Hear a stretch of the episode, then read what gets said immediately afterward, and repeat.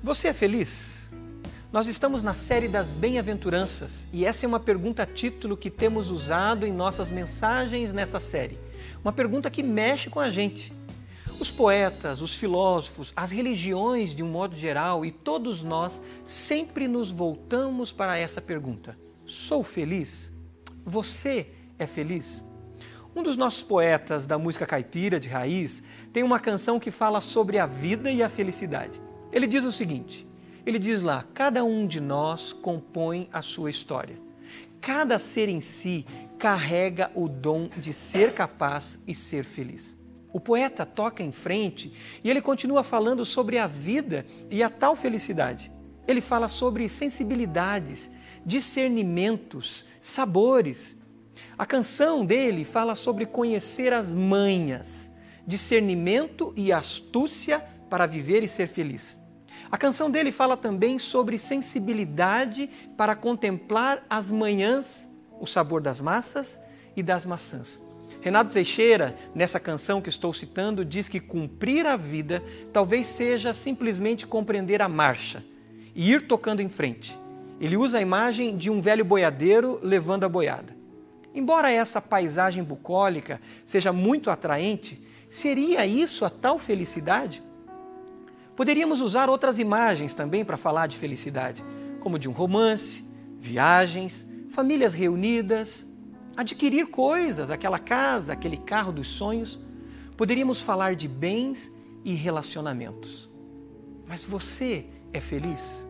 Essa pergunta se torna recorrente para todos nós, principalmente nos momentos de crise em que precisamos tomar decisões. Muitas vezes nós sacamos a tal felicidade como um parâmetro para ajuste de rota na marcha da vida. Felicidade muitas vezes acaba virando um parâmetro moral para tomadas de decisão em momentos de crise.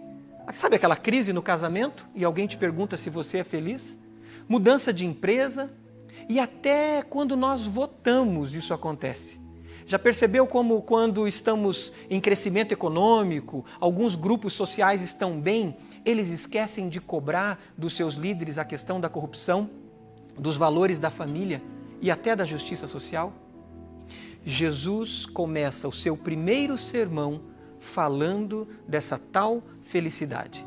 A palavra grega que aparece no sermão de Jesus, o sermão da montanha, é makarioi que pode ser traduzida como felizes e bem-aventurados.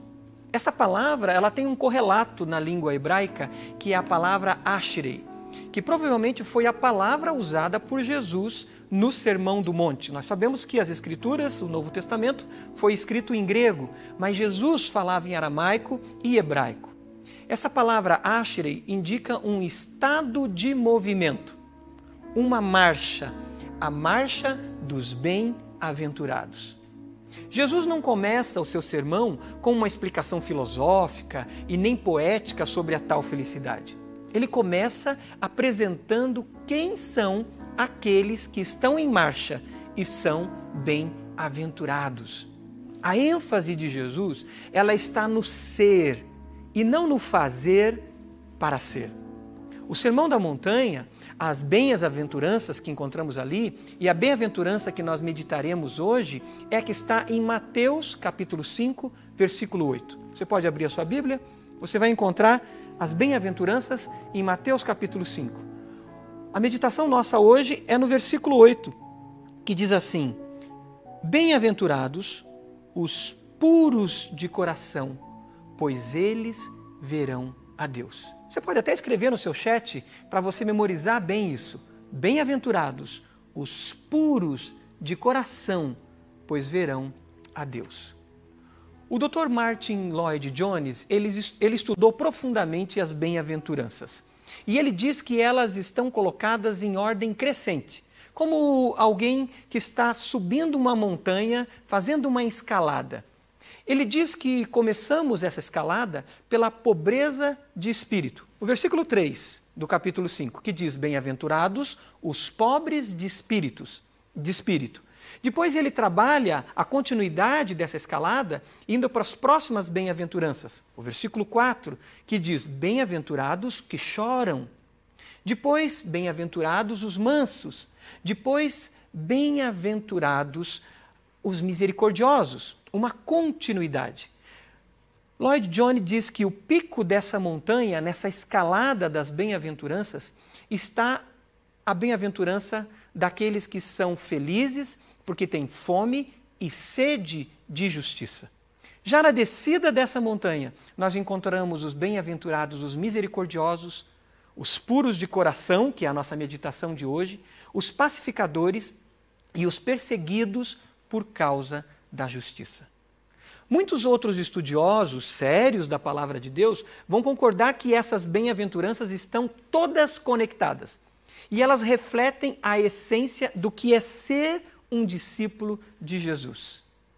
Quem são, como são vistos e como reagem esses discípulos de Jesus diante da vida.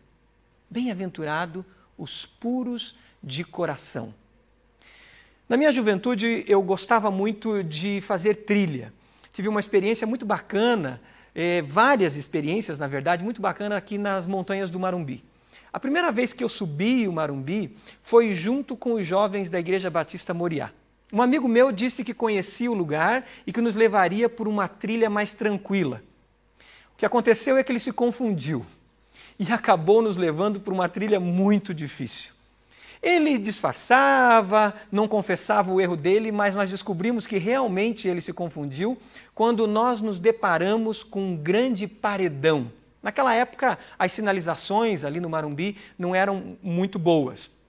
Um dos nossos amigos, o Michael, ele travou completamente quando já havíamos subido uns 3 metros de uma parede muito segura. Aquela parede tinha correntes, ela tinha ganchos, mas ele travou um, um, um, dois metros e meio, três metros naquela parede. Ele teve uma crise de pânico. O Michael chorava incessantemente e orávamos com ele, ele orava e ele reclamava por que, que nós levamos ele para aquele lugar e ele estava ali travado. Ficamos uns 40 minutos com ele ali travado. Primeiro nós tentamos convencê-lo a subir. Já tinha dois amigos que já estavam acima dele. Depois tentamos convencê-lo a descer, mas ele travou completamente. O que dificultava era que estávamos no meio de uma neblina densa e não víamos um palmo à nossa frente.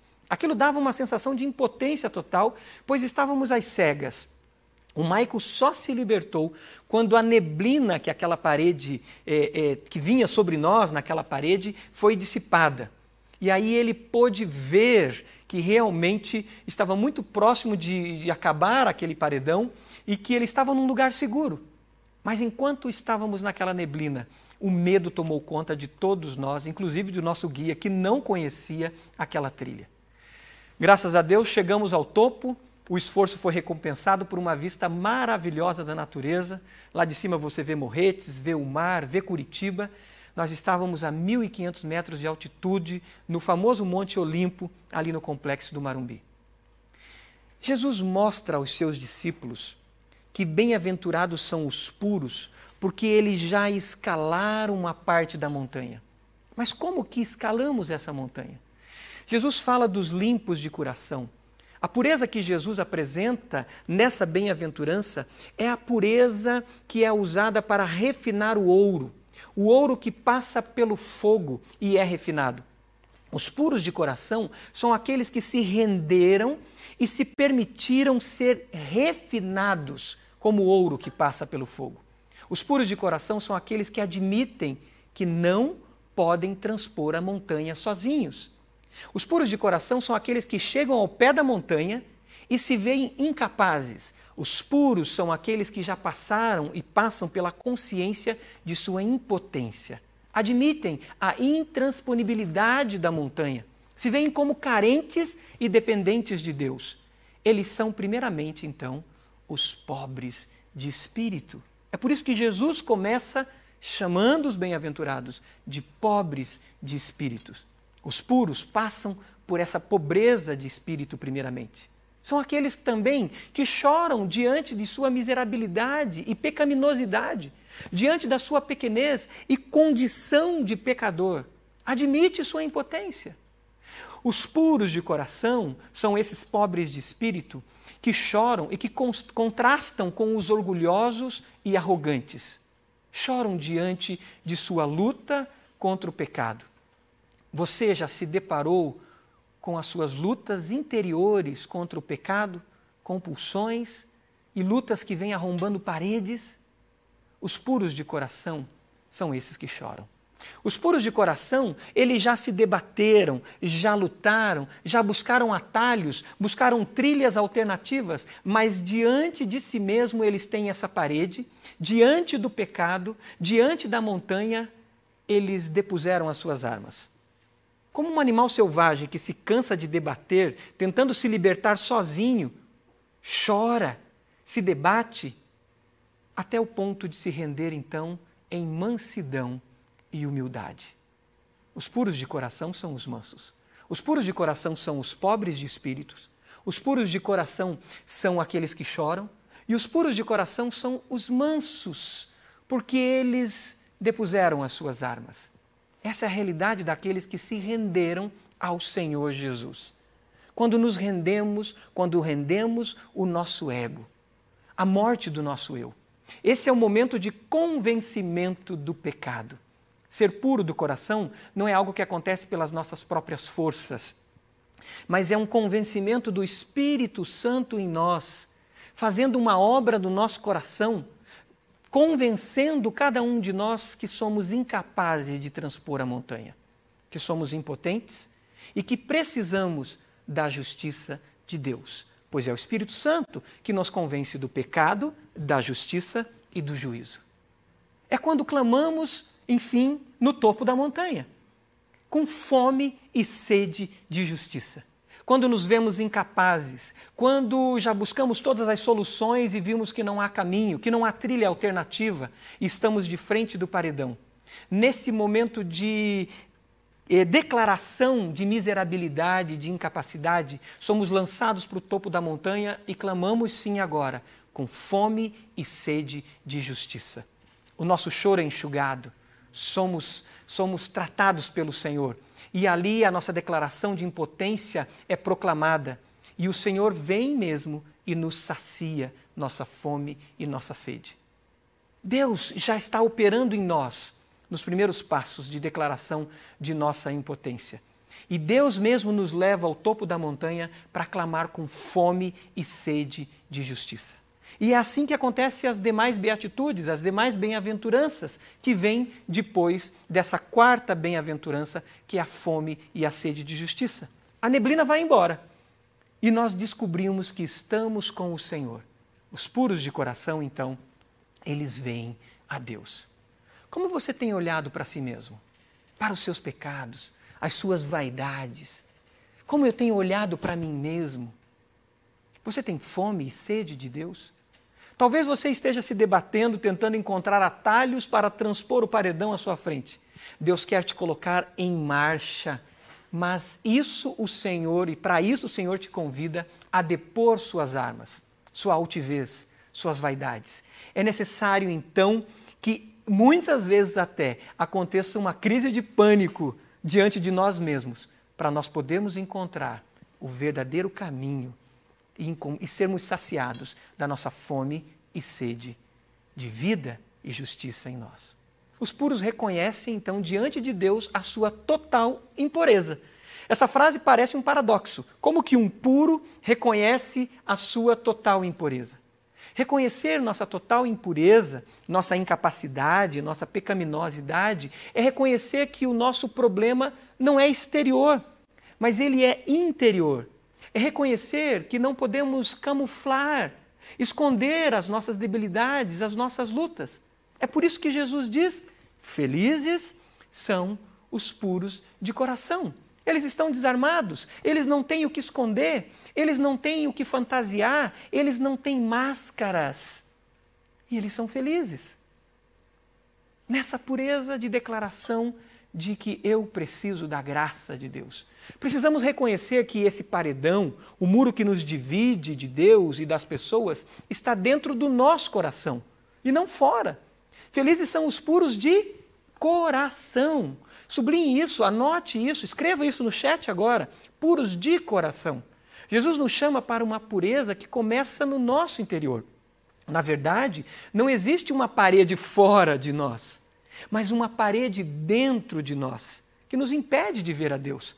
Aquilo que aconteceu com Michael naquela parede, naquele momento que estávamos escalando ali o Marumbi, é porque ele não via o que estava do lado dele, fora dele, mas ele tinha uma parede dentro dele que impedia ele de dar um passo, de levantar uma mão. Uma nuvem dentro de nós, que nos impede de ver a mão de Deus do nosso lado, ao nosso alcance. Nosso coração tem uma tendência natural, então, a essa divisão, a criar esses muros e essas, essas neblinas que encobrem e impedem a gente de experimentar e ver a Deus. Olha o que diz a palavra de Deus lá em Jeremias, capítulo 17, versículo 9. Jeremias, capítulo 17, versículo 9. Lá diz assim: Enganoso é o coração, mais do que todas as coisas, e desesperadamente corrupto. Quem o conhecerá? Não dá para seguir os impulsos naturais do nosso coração. Não dá para ir em busca da felicidade pelo coração, pois o nosso coração é enganoso e ele ainda não foi purificado. O coração humano sem Jesus, o texto diz que ele é desesperadamente corrupto. O coração não purificado é fonte de muros, então, paredões, guerras e contendas. O coração não purificado por Jesus é fonte de ira, de ansiedade, de violência e de imoralidades e bizarrices das mais terríveis que a gente possa imaginar. Observemos o que diz a palavra de Deus, falando sobre as fontes interiores nossa, lá em Tiago, capítulo 4 de Tiago, ah, no versículo 1 em diante. A palavra de Deus diz assim: De onde vêm as guerras e contendas que há dentro de vocês? Não vêm das paixões que guerreiam dentro de vocês? Vocês cobiçam coisas e não as têm Matam e invejam, mas não conseguem obter o que desejam. Vocês vivem a lutar e a fazer guerras. A pergunta da palavra de Deus, para que a gente olhe para dentro de nós, é: de onde vêm as guerras e contendas que há entre vocês, que há fora de nós? E a resposta é: não vem das paixões que guerreiam dentro de vocês?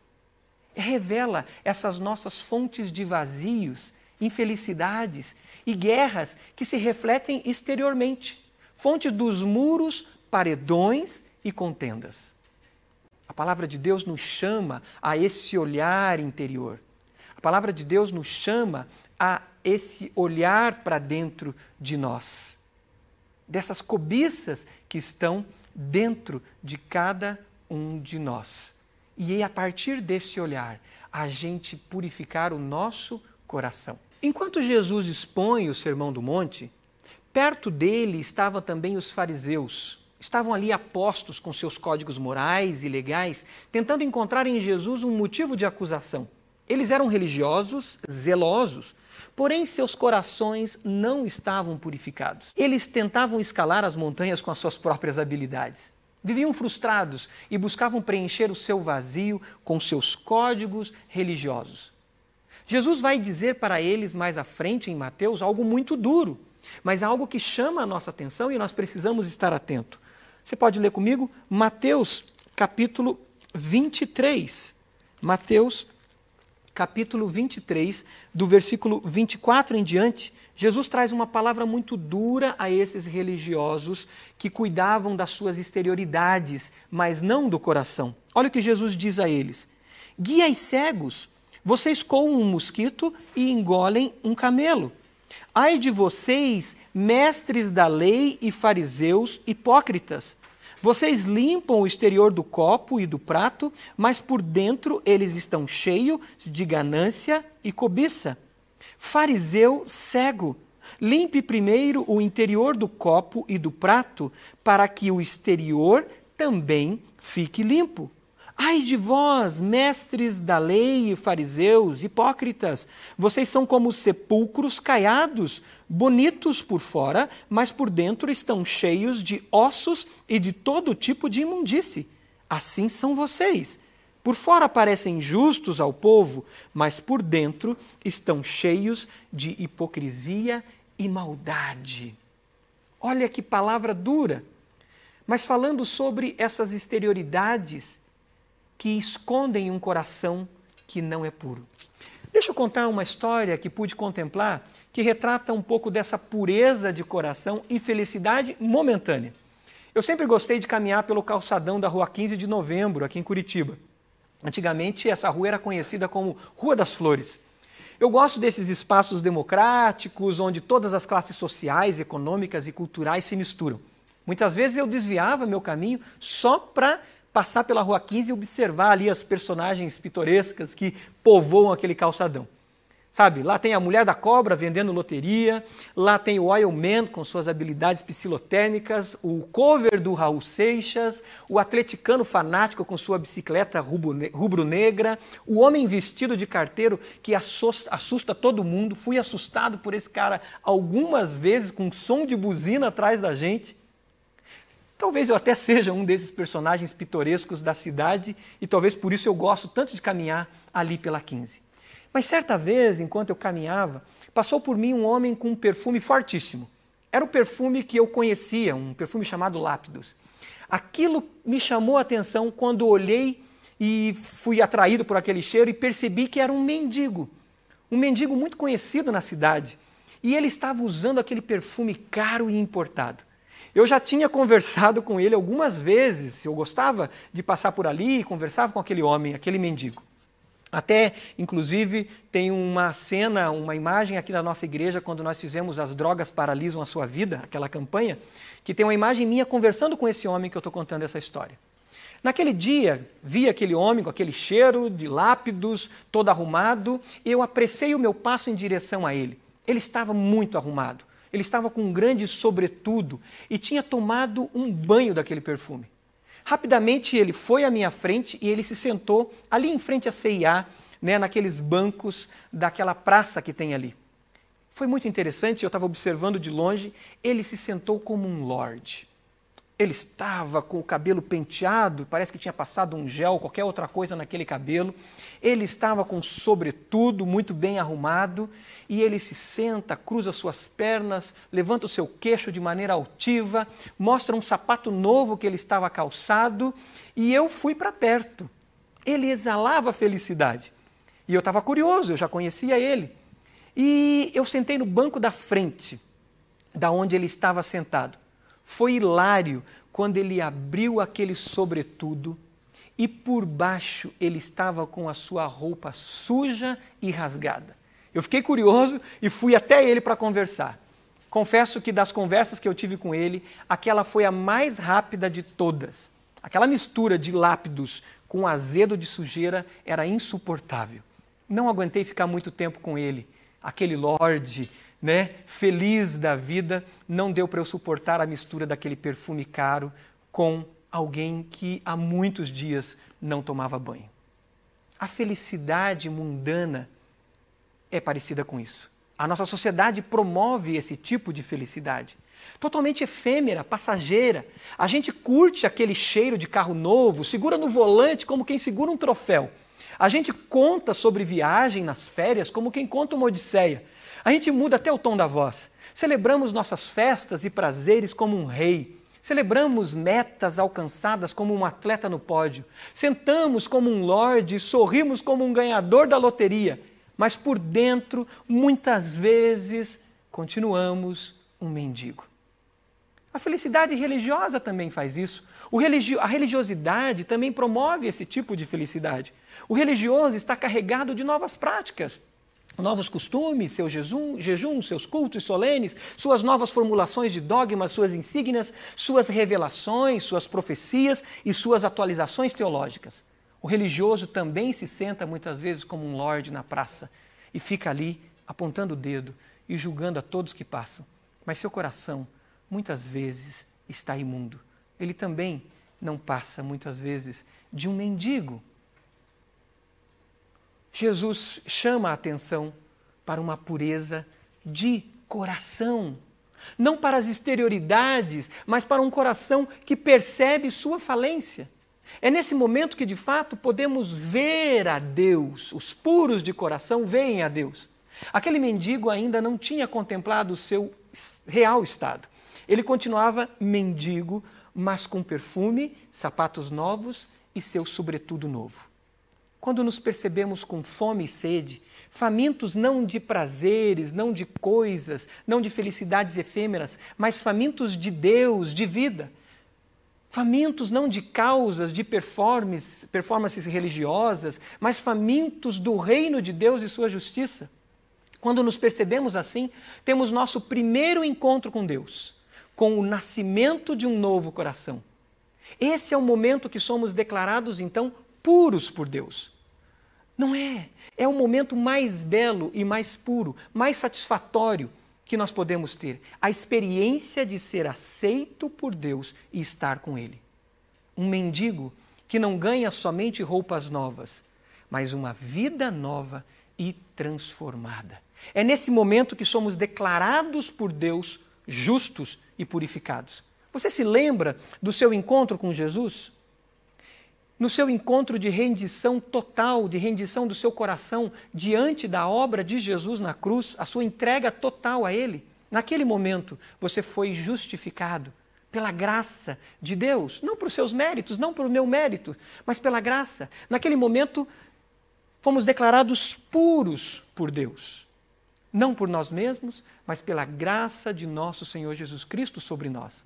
A suprema ambição humana, os muros da nossa alma, o vazio do nosso coração é satisfeito por contemplar o rosto do Pai, nesse momento de entrega ao Senhor. Somos felizes não porque estamos é, tendo coisas que nos dão felicidade, mas porque fomos encontrados e chamados para marchar no caminho que é Jesus. Marchar com o Pai Celestial nos satisfaz. Marchar no ritmo do coração do Pai faz a gente tocar em frente bem-aventurado. O coração que encontra Deus está feliz por poder agora viver com o Pai e viver como o Pai Celestial. O coração que encontra Jesus encontrou então o sentido da vida. Soren Kierkegaard diz que pureza de coração é desejar uma coisa só. É por isso que o encontro com Deus marca essa pureza. É quando declaramos nosso amor totalmente a Jesus. Nosso desejo, nossas ambições, nossas paixões e o sentido da vida somente a Ele. Nosso foco é Jesus. O coração natural do ser humano é dividido dividido por idolatrias. O coração que encontrou Jesus, não. Ele tem um único amor e um único sentido de vida. O coração natural do ser humano é por si só uma fábrica de ídolos. Uma fábrica de ídolos que insiste em criar deuses, deuses dos mais diversos tipos, deuses caprichosos e perversos que exigem e cobram práticas bizarras mesmo das atitudes dessas pessoas que os seguem. E essas práticas que inviabiliza a vida daqueles que adoram esses deuses. Essa convicção de que não pode ter espaço para mais nada em nossos corações a não ser o reinado de Jesus, a não ser o amor a Jesus, o amor a Jesus com todo o coração, com toda a alma, com toda a força e todo o entendimento. É essa convicção que nos leva, então, aí sim, a uma vida de pureza. Ele está rendido a Deus, um coração rendido a Deus, um coração que anela então agora por ser igual a Jesus, que anela por santidade íntima chamada por Cristo de coração puro. Bem-aventurado são os puros de coração. O coração puro não é então um coração dividido. É o coração que não trava batalhas para satisfazer duas paixões, que se encontram muitas vezes em oposição. É um coração com foco definido de amor. Agora, uma vez que aconteceu esse encontro com o Pai, a nossa suprema ambição de um cristão do discípulo aprendiz de Jesus, então, é apresentar a sua vida, apresentar poesia, apresentar louvor, adoração somente a Deus. Por isso, então, ele procura essa santidade de coração, essa santidade íntima. Ele não divide com outras paixões. É um coração focado em Jesus. Ele é focado completamente. Ele tem o seu interior alinhado, crenças e convicções alinhadas, desejos e vontades alinhadas a Jesus, pensamentos e raciocínios, raciocínios alinhados a Jesus, emoções e sentimentos. Aqui se revela a diferença, então, então, o que é ser um discípulo de Jesus e o que é gostar de Jesus. O que é ser um discípulo entregue a Jesus, o que é também alguém que segue a Jesus da multidão. Anote isso. Escreva aí no chat para você memorizar e a gente guardar isso com muita clareza. A multidão, aqueles que gostam de Jesus somente, eles têm uma pergunta que é: o que Jesus pode fazer por mim? Mas o discípulo de Jesus, a pergunta é outra. A pergunta dele é: como eu posso ser igual a Jesus? O discípulo evolui da pergunta: o que você pode fazer por mim? para a pergunta: como eu posso ser igual a você? O bem-aventurado, o discípulo, ele está então no caminho com os olhos fixos em Jesus, pois ele conheceu a Deus e quer conhecer mais intimamente o seu Criador. Ele entende que ele está em um caminho de restauração. Um discípulo rendido, pobre de espírito, quebrantado, que chora sua miséria na luta contra o pecado, que depôs suas armas, que se rende em mansidão, ele entra no caminho que é Jesus e ele é movido então por fome e sede de justiça. Ele quer ser e estar com o Pai. Ele entra na marcha, no ritmo de Jesus nessa marcha. Olha o que diz a palavra de Deus em Hebreus 12 sobre essa marcha com Jesus. Hebreus capítulo 12. O texto diz: Portanto, também nós, uma vez que estamos rodeados por tão grande nuvem de testemunhas, livremo-nos de tudo o que nos atrapalha e do pecado que nos envolve e corramos com perseverança a corrida que nos é proposta, tendo os nossos olhos fixos ou fitos em Jesus, Autor e Consumador da nossa fé. Que palavra! Que mexe conosco. Nós estamos então no caminho, na jornada, olhando para Jesus, com os olhos fixos nele. E agora nós caminhamos num caminho de restauração, num caminho de santificação. Uma jornada, uma marcha de santificação. Nós começamos essa mensagem falando do poeta que fala de uma marcha e de andarmos no ritmo da marcha. Não basta simplesmente andarmos no ritmo da marcha, como o poeta diz. Nós precisamos estar na marcha correta. E essa marcha é Jesus. Olha o que diz Efésios, capítulo 4, versículo 17 em diante, principalmente o versículo 22. Fala desses que estão na marcha, dos bem-aventurados. O texto diz assim: Quanto à antiga maneira de viver, vocês foram ensinados a despir-se do velho homem, que se corrompem por desejos enganosos. Sublinhe isso. Despir-se do velho homem que se corrompe por desejos no coração, desejos enganosos. E vocês foram chamados, versículo 23, a serem renovados no modo de pensar. Agora sublinhe de novo o versículo 24. E a revestir-se do novo homem, criado para ser semelhante a Deus em justiça e em santidade provenientes da verdade. Que maravilha é estarmos no caminho que é Jesus.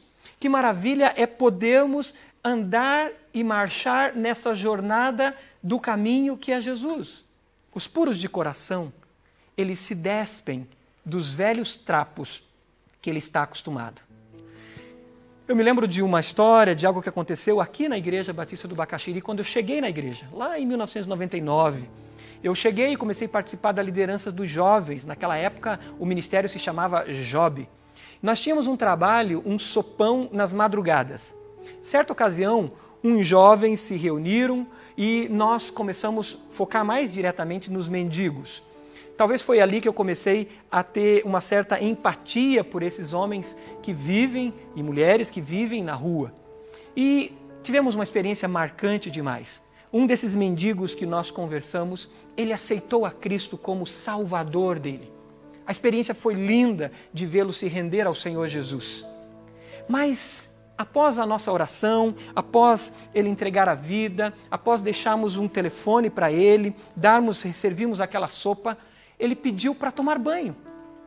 E ele disse que queria voltar para a família dele. Aqui ele mexeu conosco e imediatamente providenciamos os meios e trouxemos ele aqui para ir beber. Na época, fora aqui do nosso prédio, tinha um chuveiro, um espaço para é, é, que aqui funcionava antes uma empresa, tinha ali um espaço e levamos ele para tomar aquele banho, para dar aquele banho, ajudá-lo naquele banho. Enquanto isso, um jovem foi buscar roupas novas para ele e buscar sapato e tudo mais. E deixei ele com três jovens enquanto ele tomava banho e saí. E andei poucos passos quando ouvi um grito, um grito alto, um gemido.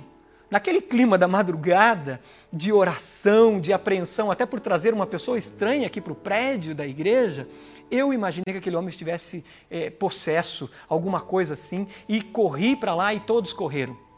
Quando cheguei ao banheiro, tínhamos dois jovens, três jovens ali ajudando ele a tirar uma camisa, a manga comprida daquela camisa. Ao tirar aquela camisa, aquilo arrancou feridas que tinham no braço daquele homem. Aquela camisa se misturou com as, as feridas e grudou naquelas feridas. Já não dava para saber mais o que era camisa, o que era sujeira, o que era ferida. E ao tirar aquela camisa, aquele homem deu um grito. Ali estava tudo misturado: sujeira, com roupas sujas e com pele. Aquele foi o banho mais demorado que eu já vi. Mas aquele homem, enquanto tomava banho, ele estava feliz mesmo doendo para retirar aquelas roupas e sangrando o braço dele, ele estava feliz. Bem-aventurado era aquele homem. Bem-aventurado era o André, pois aquele banho estava transformando ele num novo homem. Não somente com roupas limpas, mas com o corpo e a mente renovada. Eu não sei como você está na marcha, eu não sei como você está no caminho que é Jesus. Talvez você estacionou, você parou e você está parado pelo caminho na jornada cristã. E o seu coração está dividido. O seu coração já trouxe para si outros outros deuses. E esses deuses estão cobrando de você coisas que nem você acredita. E o pecado está tomando espaço sobre a sua vida mesmo vestindo seu sobretudo, mesmo vestindo as roupas novas e suas conquistas, você sabe que lá dentro o teu coração está se tornando cada dia mais o coração de um mendigo.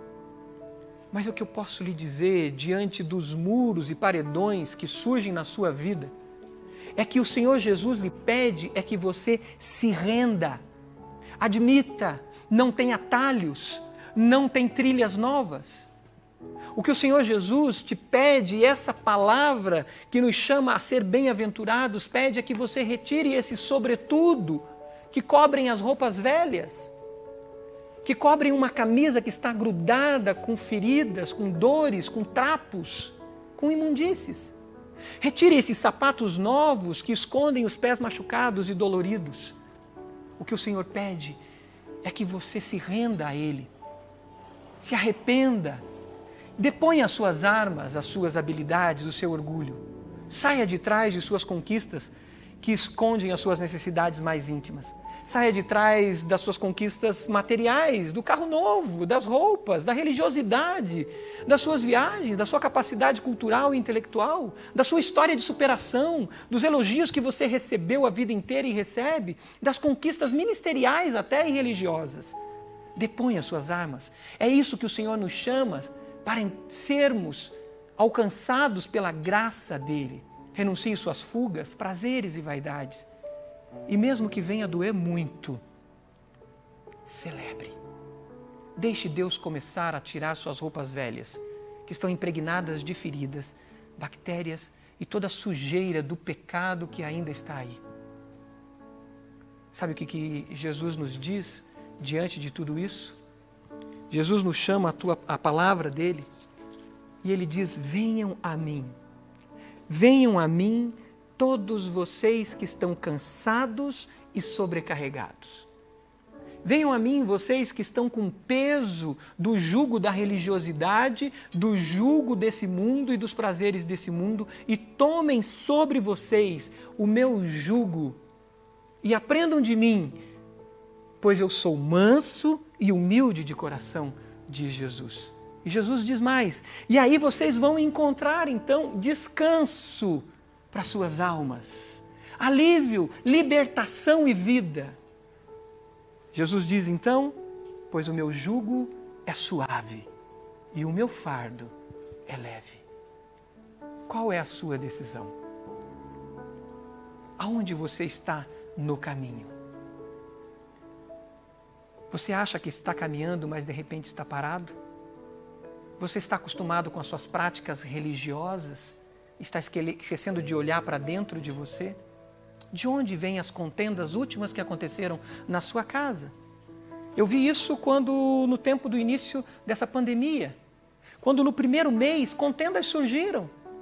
E eu tive que olhar para dentro de mim, olhar para o meu coração e descobrir que paixões no meu coração estavam criando muros entre mim e a minha esposa, entre mim e meus filhos. Paixões carnais, paixões materiais, conquistas, vaidades. Mas o chamado do Senhor é: bem-aventurados são os puros de coração. Qual é a sua decisão? Você pode dizer hoje: Eu me rendo a Jesus como meu Salvador, pois declaro minha pobreza total de espírito. Preciso de Ti, Jesus, meu Salvador. Você pode dizer isso? Eu preciso de ti, Jesus. Você pode dizer isso no chat, declarando publicamente agora: Eu preciso de ti, Jesus. Eu me rendo a ti. Eu, eu abro mão da idolatria, da minha, da minha, a, a, a, do meu nome, da idolatria, é, é, é, da fama, da idolatria de não admitir que eu sou frágil. Digite isso agora. Eu preciso de ti, Jesus, meu Salvador. Eu sou pobre de espírito. Eu quero o Senhor na minha vida. Eu tenho sede e fome de justiça. Você pode dizer também: Eu permito que o Espírito Santo revele minhas roupas sujas, que ainda carrego, que tem feito eu dividir meu coração com idolatrias desse mundo. Revela, Senhor, quais são as fontes do meu coração. Peça isso. Talvez as lutas estão acontecendo na empresa, as coisas não andam, estão travadas, contendas em casa, na empresa, no, no, nos relacionamentos. Diga, Senhor, revela se existem roupas sujas. E se tiver que doer, arranque-as, Senhor, e me limpa. Você pode dizer também, eu aceito, Senhor, caminhar com outros irmãos em restauração. Eu quero fazer parte do ministério celebrando a restauração na nossa igreja. Diga isso, eu quero participar de uma jornada de restauração.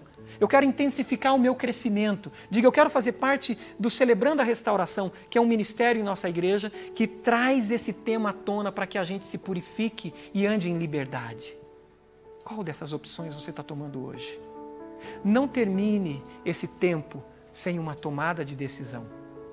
Jesus, antes de ser o caminho, ele trilhou o caminho para nos mostrar como viver no caminho. O poeta sabiamente nos chama a andar devagar. É isso que nós começamos. O, o, o, Renato Teixeira fala disso na poesia dele. Ando devagar porque já tive pressa. Ele nos chama a andar devagar e isso está certo. Nós temos que ajustar o nosso ritmo a Jesus. Mas antes de ajustarmos o ritmo, precisamos estar na marcha certa. Confie em Jesus, o Autor e consumador desta marcha. E persevere na marcha com Jesus. Que o Espírito Santo, então, lhe dê o ritmo da marcha, para assim, com a face e o rosto descoberto, sem idolatria alguma, contemplarmos a glória do Senhor e, segundo a Sua imagem, sermos transformados com glória cada vez maior, a qual vem do Senhor mesmo que é Espírito.